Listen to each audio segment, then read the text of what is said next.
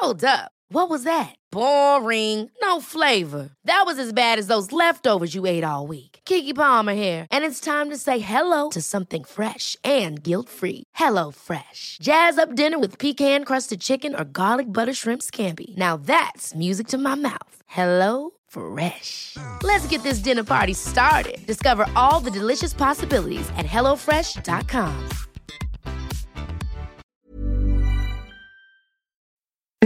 Escuchas, escuchas un podcast de Dixo. Escuchas. Bien Comer, Bien Comer. Con Fernanda Alvarado. Por Dixo, Dixo, la productora de podcast más importante en habla hispana. Hola, estás escuchando el episodio número 49 del Bien Comer, donde tocamos temas de nutrición de fácil digestión.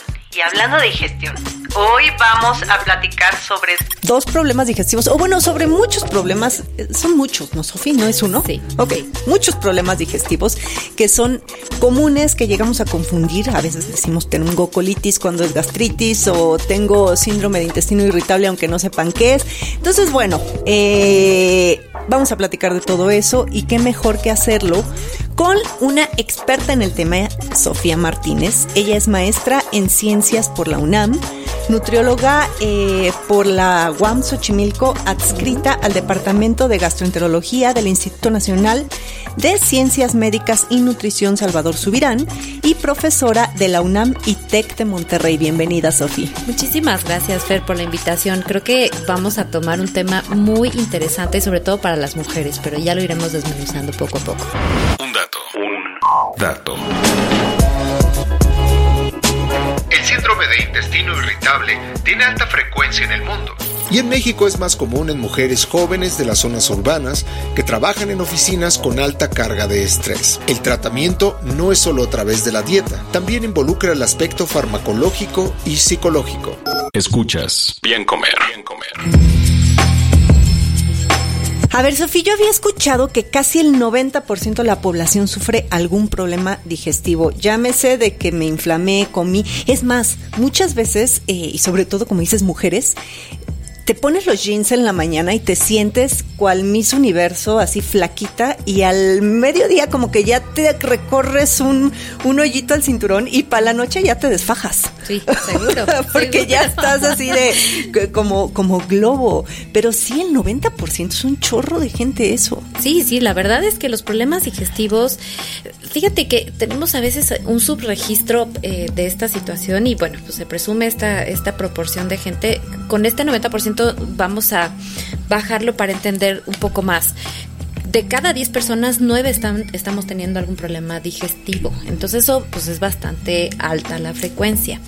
Y con ello estamos hablando desde la parte de, digamos, tracto digestivo alto, que nosotros lo conocemos y lo identificamos como desde la boca hasta la- el último rincón de nuestro Hasta el ano, literal. Exactamente. Sí. Entonces, este, hablando de todo eso, pues el 90% padece algún problema digestivo, pues nos está hablando de un montón de, de situaciones, ¿no? Pero, este, pero justamente, o sea, bueno, y, y en particular las mujeres, eh, porque tenemos más problemas, parece que tenemos alguna conexión nerviosa diferente en el, en el, entre el intestino y el cerebro, vamos a llamarlo así. Ajá. A eso lo vamos a conocer como hipersensibilidad intestina, eh, visceral, perdón. Pero eh, ahorita voy a, re- a retomar el tema. Y en los hombres parece que se presentan más los problemas a nivel gástrico. Entonces, este, definitivamente, bueno, regresando un poco al tema y, y pensando en, el, en este 90%, pues imagínense que justo lo que dice Fer, o sea, puede ser que yo en un solo día me comporte como el 1% o el... eh, O sea, ajá, persona sí, que sí, se sí. zafa de los problemas o la persona que tiene los problemas digestivos, ¿no? Entonces, bueno, implican un montón de, de- de circunstancias. Eh, ya les decía, en esta ocasión Fer me invitó para platicar sobre los problemas específicamente del intestino, Ajá. que también tienen que ver con el estómago. Esto eh, que había comentado inicialmente de hipersensibilidad eh, visceral tiene que ver con esta conexión, vamos a decirlo, entre el sistema nervioso central, las vísceras que están conectadas a ese sistema nervioso central, que tienen que ver obviamente con toda la parte de digestión de alimentos y la conexión con el cerebro. Entonces, esta hipersensibilidad visceral en muchas de las ocasiones, este, está como muy a flor de piel, llamémoslo así, por eso se llama hipersensibilidad visceral. Nuestros nervios están como muy a flor de piel y eh, por cualquier situación como el estrés puede presentarse el famoso síndrome de intestino irritable que implica desde el estómago hasta el ano. Em, es una irritación. Es una irritación. E, en todo el tracto digestivo. Exactamente, exactamente. También se le conocía antes como colitis nerviosa. Ok, y es que eso es algo muy común. La gente confunde colitis con gastritis y que y ahora, bueno, está muy, pues quizás sí de moda o hay más, eh, hay más información ya online y todo que te habla de este famoso SII, ¿no? Síndrome de intestino irritable. Entonces, la diferencia, por ejemplo, entre una gastritis, digo, hoy vamos a ahondar más en el tema de, colitis, ¿no? Eh, pero nada más para que la gente entienda la diferencia entre gastritis y colitis. Así, ¿cuál sería? Bueno, pues obviamente la parte eh, anatómica, ¿no? O sea, la, principal diferencia es dónde está localizado ese, esa inflamación. Todo lo que termine en itis, pues va a tener que ver con inflamación. Entonces, este, el, estómago se puede inflamar por otras causas diferentes a las que se inflama el intestino. Hay que recordar, si alguien tiene por ahí la, la, este, la capacidad, o bueno, tiene la fortuna de tener una imagen del, del, tracto digestivo, un poco este, caricaturesco, pero bueno, eh, lo, como lo vemos en, las imágenes de internet, pero nos podemos eh, dar una idea de que el colon está muy cerca de donde pasa, eh, o más bien está, el colon pasa, perdón, muy cerca de donde está el estómago. Entonces, si el colon se inflama, va a apretar el estómago y por eso la gente dice, tengo colitis y gastritis. En realidad puede ser que tenga colitis, pero no tiene nada que ver con el estómago. Por eso pueden llegar a confundir estas dos entidades. El síndrome de intestino irritable, lo que estamos eh, o estoy tratando de dibujar es que si ustedes tienen esa imagen ahí enfrente, pueden pensar en que el intestino se inflama, en particular el colon, que es lo que circunda al intestino delgado. En el síndrome de intestino irritable se inflama desde el intestino delgado hasta el intestino grueso, pero es como más, se percibe más la parte de inflamación del colon esto, aunado a hipersensibilidad, produce que todo el tracto digestivo se sienta inflamado. A esto se le llama síndrome de intestino irritable. Ya, pues ahí tienen ya la respuesta, porque sí, muchas veces eh, lo confunden, ¿no? Y empiezan, y ahí es donde empieza también eh, lo, pues lo que no está tan bien, que la gente se automedica y entonces se siente con gastritis y va por el Pepto Bismol, o se siente con colitis y compra esas pastillas que dice que te desinflaman todo el día, o tal vez lo vas a, vas, vas apagando fuegos, pero no vas, eh, no vas apagando el, la raíz, ¿no? O sea, del, del problema. Exactamente, y es que este, esta situación de síndrome de intestino irritable tiene que ver con tres componentes, o bueno, más bien para que nosotros podamos llegar al abordaje total, tiene que ver con, tres componentes. Uno, pues obviamente como esta descomposición, llamémosla así, de, de nuestro sistema nervioso central, no hay medicamentos hasta el momento que puedan controlar esa, esa hipersensibilidad visceral. Pueden hasta cierto punto mitigar algunas de las sensaciones. Mm. Eh, pero el otro componente que tiene que ver es el estilo de vida y la alimentación, ¿no? Entonces, a mí me gustaría que nos centráramos un poquito más en eso porque es donde yo desarrollo más de mis temas.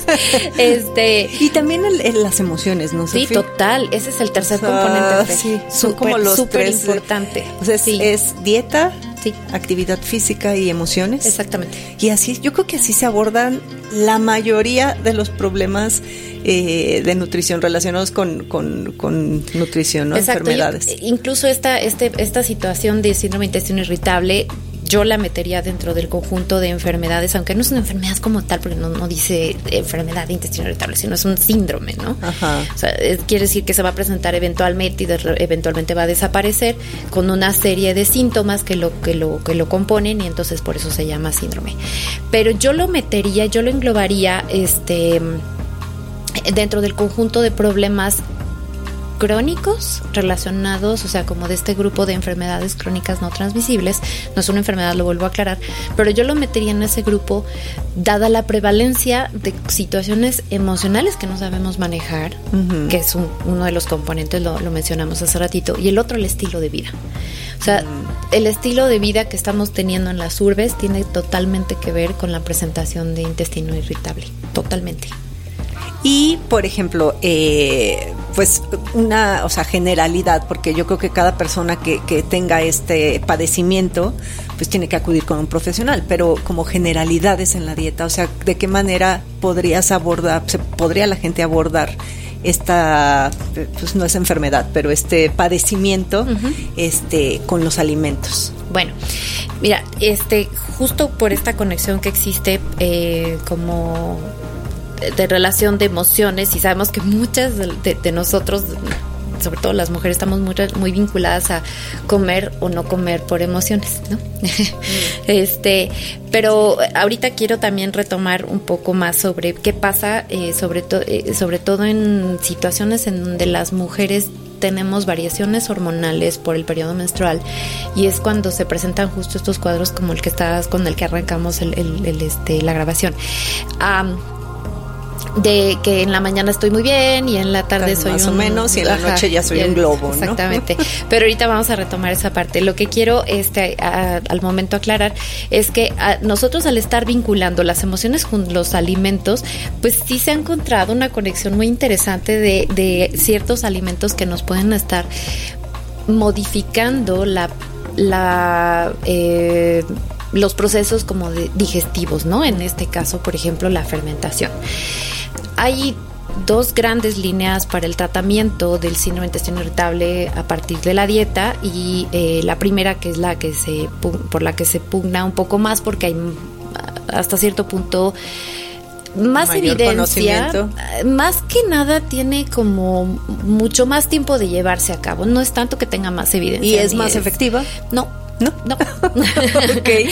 Más efectiva es la, segunda línea. Sí, o la primera línea es la del libro. Exactamente. ¿Y cuál es la primera línea? La primera línea tiene que ver con quitar los irritantes. Suena muy lógico.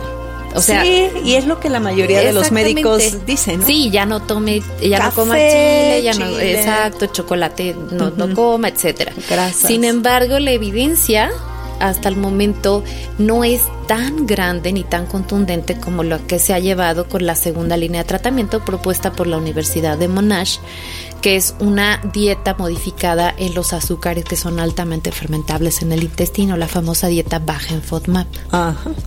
que esa está muy también de moda. Sí. Que aparte, Sofía, es como imposible llevarla. O sea, llevar una dieta baja en Food Maps es.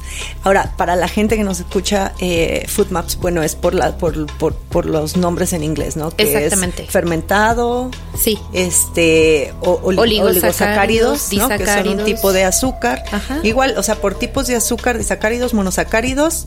Eh, no, ajá, los polialcoholes. exactamente. o sea, es una dieta baja en azúcares. Sí, exactamente. todo tipo. Exactamente. Y hace rato que platicábamos que si eh, este había azúcares que están adicionadas en los alimentos y todo eso tiene que ver, ¿no? Eh, por ejemplo, eh, la letra M corresponde a principalmente a fructosa. Exactamente, fructosa, por ejemplo, fructosa puede estar de manera natural, que es el caso de algunas frutas y algunas verduras, o también puede estar adicionada a algunas bebidas como bebidas, no sé, deportivas o de estas que puedas encontrar en cualquier tienda de conveniencia, este, que, que están adicionadas con fructosa, ¿no? A veces hacer solamente ese cambio quitando esas bebidas que tienen adición de fructosa es suficiente, no tenemos que quitar la fruta. Sí, claro. Sí, entonces, eh, pero a lo que voy, pues son conceptos muy interesantes que ha habido a partir de la, de la em, de que se eh, inventó la dieta baja en FODMAP, que obviamente tiene que llenarse de evidencia, tiene que hacerse muchos estudios para que uno pueda... Eh, o se, pueda proponer en las guías internacionales o en las guías mundiales. Todavía no está propuesta. Eh, ya está aceptada. La dieta baja en FODMAP es la segunda línea de tratamiento para síndrome intestino irritable. Este, pero constituye justamente esta segunda línea porque se ha tenido que llenar de muchos estudios, de muchos ensayos clínicos aleatorizados, de muchos estudios de cohortes, o sea, es decir, de gente que se que se le pide que lleve por un tiempo la dieta exactamente y, veamos qué pasa, ¿no? Incluso hay gente que lo encuentra como seguramente muchos de los escuchas este dicen, "Ay, mira, me encontré una dieta" y entonces me Así como la, de la luna, ¿no? Una dieta baja en FODMAP. No, bueno, está está muy difícil hacerla porque incluso alimentos que son súper saludables, recomendados en una persona sana, no lo, no pueden, o sea, no entran, ¿no? No sé, leguminosas. Sí, eh, fíjate que, que son, o sea, hay que entender la dieta baja en FODMAP con la propuesta clásica este, que, que, ya está muy bien descrita, en donde son tres fases, eh, para, quiero explicar para que después podamos entender todas las modificaciones que se pueden hacer al, eh, alrededor de cada una de las fases. La primera fase es la que se conoce como de eliminación, es que lo que, lo que tú estás ahorita comentando, de quitar absolutamente todos los FODMAP todos los oligosacáridos, eh, disacáridos, o sea, entiéndase Distintos tipos de hidratos de carbono. Exactamente. Este, y los quitas durante un periodo entre eh, la propuesta es entre cuatro y seis semanas. La verdad es que en la experiencia clínica, en una o dos semanas, alguien que llega con, la, con el estómago sumamente inflamado y le quitas eso, a los dos días casi casi te está poniendo un altar porque dice, qué impresión. O sea, no pensé que me fuera a beneficiar tanto. Con esto quiero hablar también de la efectividad de la dieta solita para este para quitar estos síntomas de intestino irritable. La efectividad es del 70% aproximadamente, el 60-70%. Imagínate que tú llegas mucho mejor que quitarte el café. Exacto. De hecho, sí. se puede tomar café en la dieta baja en FODMAP, en cantidades pequeñas, pero evidentemente igual y sin leche. ¿No? bueno, no, los lácteos hay unos que sí están, permitidos sí, sí, sí. En, en, FODMAP. Sí, exactamente. Ahí voy con las variantes, ¿no? Este, pero primero quiero platicar de la de las primero eliminación. clásicas. Ajá. Eliminación. La segunda fase es la de reintroducción. Con esta seguro muchas mamás me van a entender cuando empezaron a lactar a los bebés este, cuando les empezaron a introducir alimentos diferentes, se hace una cosa muy parecida. Empezamos a meter o letra por letra o por cantidades o este o sea como ablactación. Sí sí. Ah, exacto. esa es la segunda. Exacto. Y probamos con diferentes cantidades con diferentes preparaciones con diferentes presentaciones. Cómo lo toleras Ajá. Okay. Exacto. Entonces, podría ser que alguien tolere un cuarto, vamos a suponer, en la primera fase le quitaste la manzana, en la segunda fase eh, le das un cuarto de manzana y lo tolera perfecto. Media manzana lo tolera perfecto, pero le das una manzana completa y ya te dicen, ay, otra vez regresó el síntoma. Entonces ya sabes, ya tienes un indicador de que este, cierta cantidad de fructosa de esa manzana no le va a caer bien. Y lo que haces en la tercera fase es simplemente recolectar qué alimentos, o sea, uno como nutrióloga, recolectas qué alimentos y qué, en, qué cantidades y diseñas menús para esa persona. Y esa persona se va educando a comer y decir, esto no porque esto me afecta. Exacto, exacto. Está súper, súper bien. Sí. Eh, digo, al principio quitarte todo sí está de es, eh, es dificilísimo porque no puedes comer casi nada. Pues es, sí, se, sí se reduce bastante. sí. sí, se reduce hasta de peso es de bajar. Pues algunas personas sí, algunas no, porque justo lo que pasa es dicen, quiero compensar lo que no comí. Y otros comen un poco más de lo que les claro. Siempre, siempre. Oye, Sofía, a ver, tenemos escasos eh, cuatro minutos para, eh, puse la pregunta en Instagram de que venía mi expertaza este, en temas de, de, gastro, entonces me mandaron muchas preguntas. Una, eh, Lupita decía, ¿cuáles probióticos son los que recomiendan? Ajá. Probióticos Ok, probióticos se pueden, hay dos en México, hay uno que está muy bien probado, eh, quiero decir que está pasado por la ciencia y tenemos mucha evidencia al respecto, el famoso eh, bifidobacteria eh, o bifidobacterium infantis, 35624, es súper importante que tengan el, el, numerito de la cepa, lo repito, 35624.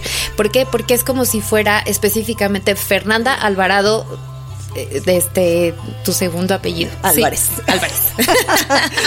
Sí, o sea, tiene que ser esa que es eh, la cepa que exactamente se ha probado con estos ensayos clínicos aleatorizados. Si yo llego a la farmacia, la que sea, y le digo, me das bifidobacterium infantis, te van a sacar como 10 mil cepas.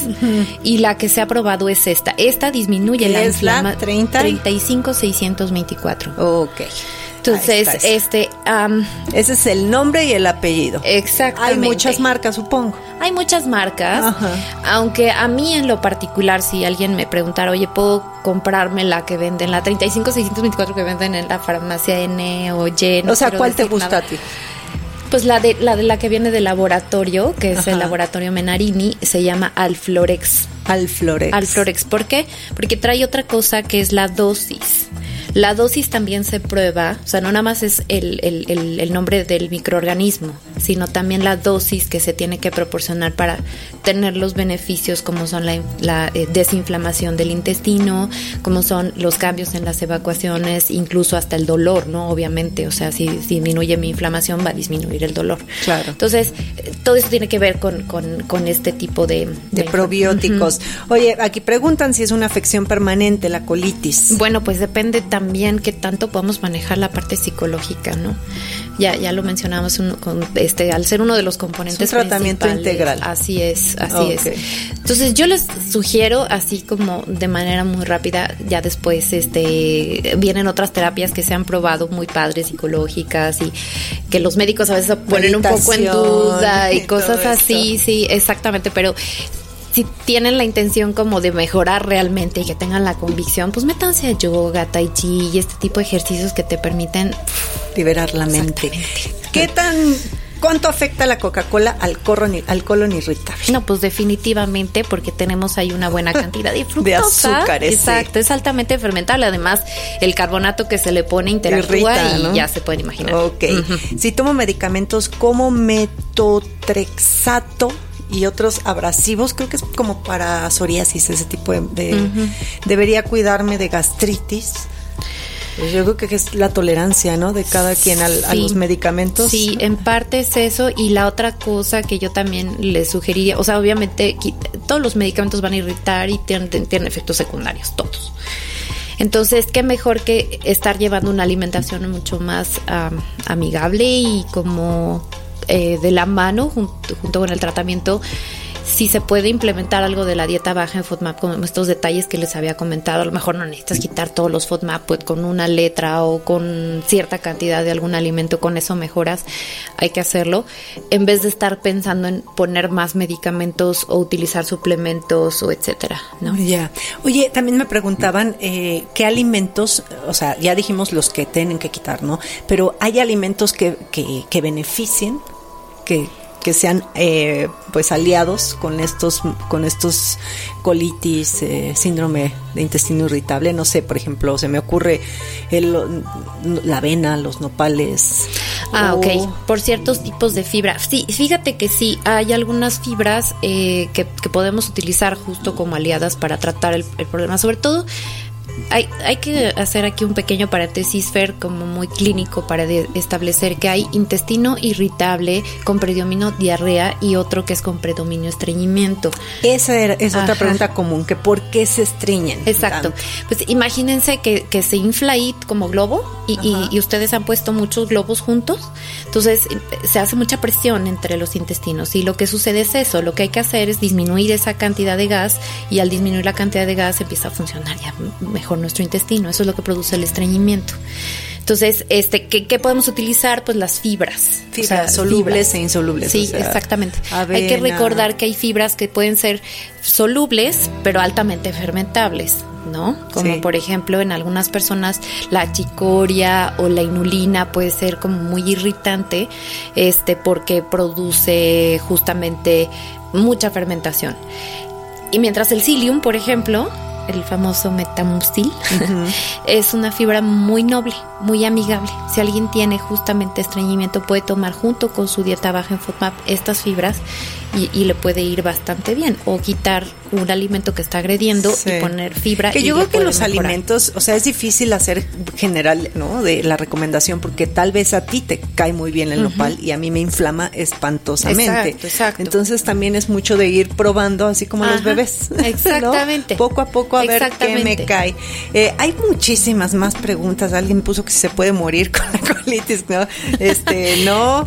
no se eh, puede. Que si el huevo eh, es malo en este tipo de, de, no, no, padecimientos. Para nada, ¿Qué alimentos evitar? Pues ya dijimos, ¿no? Todos los, los azúcares. ¿Es normal que se inflame el estómago apenas como algo, aunque sea lechuga? No, no, ahí sí tendría que ir a revisar, hacer una revisión médica con un buen gastroenterólogo, este, porque sí habría que ver si no tiene algún problema de motilidad, y, eso esté produciendo esta alteración, ¿no? O sea, sí tendría que descartarse algún otro problema. Puede ser que tenga diabetes y entonces a veces se paraliza un poco el estómago y eso produce como esta situación de, de sentir que se inflama Sí, ya cuando es recurrente, pues no, no es normal, ¿no? Definitivamente. Exactamente. Pues hay muchísimas más, Sofía. Vas a tener que volver algún día. Claro que sí, este, con mucho gusto. Y nada más quería yo hacer un este otro pequeño paréntesis, si me permites, Fer, para aclarar esta situación de, que dije al principio sobre las mujeres y sí, y esa fue una pregunta muy recurrente que por qué cuando están en síndrome premenstrual les da colitis. Ah, pues sí, porque se inflama eh, este la, el vientre bajo, vamos a decirlo, eh, y entonces eh, esa inflamación repercute con esta situación, imagínense, tienen hipersensibilidad visceral, se inflama cualquier víscera en, la parte eh, abdominal y entonces pues se, aumenta, vamos a decirlo, la, la, sensación. sí, es mucho más frecuente en las mujeres, obviamente el intestino irritable por esta situación piensen que cada 28 días vamos a estar sometidas a esta situación mientras tengamos y también a veces cuando se está ovulando. Sí, sí, porque la misma parte, ¿no? O sea, se inflama el endometrio. De hecho, este es un diagnóstico diferencial, la endometriosis. O sea, puede ser que alguien no tenga colitis nerviosa o, o síndrome intestino irritable, sino que tenga endometriosis y se confunde con colitis nerviosa. Pero justo tiene que ver con esta parte de, del flujo de hormonal, este, y entonces cuando se, se exacerba y, y se y se puede confundir, ¿no? ¿Y qué se tendría que hacer? Bueno, ahí sí ahí tendría que ir a un tratamiento ginecológico, o sea, tendría que revisar al ginecólogo qué es lo que tendría que hacer, pero en la parte de, de alimentos puede funcionar que haga algo una, algunas restricciones dietéticas, ¿no? Lo que identifique que sea un detonante para, para este que se inflame más. Por ejemplo, las leguminosas. Leguminosas suelen ser muchísimo. Sí, ¿eh? sí, exactamente. Sí, porque hay mujeres que toleran perfecto las leguminosas unos días y otros las matan. Sí, exacto. Entonces ahí está la respuesta. Exactamente. Sofía, ¿algo más que quieras agregar? Siempre digo, cada vez digo, Berito, que es el podcast más largo, porque entonces eh, creo que son temas muy interesantes que ameritan, pues ni modo que nos regañen en Dixo, que en lugar de 15 minutos sean 20 o 22, pero eh, le va a servir a mucha gente toda esta información. Y te repito, ojalá regreses a platicarnos de otro tema interesante. Por supuesto que sí, por supuesto que sí. Solamente para comentarles, somos algunas nutriólogas que estamos entrenadas eh, a nivel mundial para llevar a cabo esta dieta baja en FODMAP. Con todas estas variantes nos pueden encontrar en el directorio de la, de la Universidad de Monash. Este, pero bueno, aquí en México yo soy la, única que está ahí registrada hasta el momento, pero veo que ya se inspiraron muchas para seguir el camino y me da mucho gusto. Eh, hay otras nutriólogas que también tengo la, fortuna de estarlas este, entrenando, pero busquen a una nutrióloga que sepa que, de qué está hablando cuando hablamos de dieta baja en FODMAP. Sí, porque no es cualquiera, ¿eh? eso ojo. Exactamente. Escuchas, bien comer, bien comer. Muy cierto eso, Sofía, porque digo, yo digo que zapatero a su zapato. Y así como hay nutriólogas que son buenas en diabetes y otras en deporte y otras en, en dar dietas hipocalóricas, ¿no? hay muy pocas que se encargan en tu especialidad. ¿Dónde te pueden encontrar, Sofía? Además das consultas, ¿no? Sí, soy, eh, tengo consultorio eh, privado, estoy en el Hospital Santa Coleta, en el 55 93 18 21, ahí pueden llamar para hacer cita. Tengo poco tiempo, honestamente, para atender la consulta privada, pero cuando voy, de verdad lo hago con todo el cariño del mundo. Este, y... ¿En redes sociales? En redes sociales estoy en Twitter, así me pueden buscar Sofía con PH, así tal cual o mi nombre es eh, S-O-P-H-M-T-Z-V-Q-Z, que es mi nombre y apellidos. Este, en Facebook estoy igual, Sofía Martínez, y ¿Qué más? Ah, pues en el instituto, en, aparezco en muchas... En Salvador Subirán. Ahí googleen el nombre y si no le encuentran me mandan un mensaje y yo se la, yo les pongo los datos. Muchísimas gracias por venir. Yo estoy en Instagram como Bien Comer. Dixo presentó Bien Comer con Fernanda Alvarado. Las opiniones expresadas en este programa no pretenden sustituir en ningún caso la asesoría especializada de un profesional. Tanto las conductoras como Dixo quedan exentos de responsabilidad por la manera en que se utiliza la información aquí proporcionada. Todas las opiniones son a título personal. La producción de este podcast corrió a cargo de Federico del Moral. Coordinación. Coordinación. Verónica Hernández. Producción general. Dani Sadia.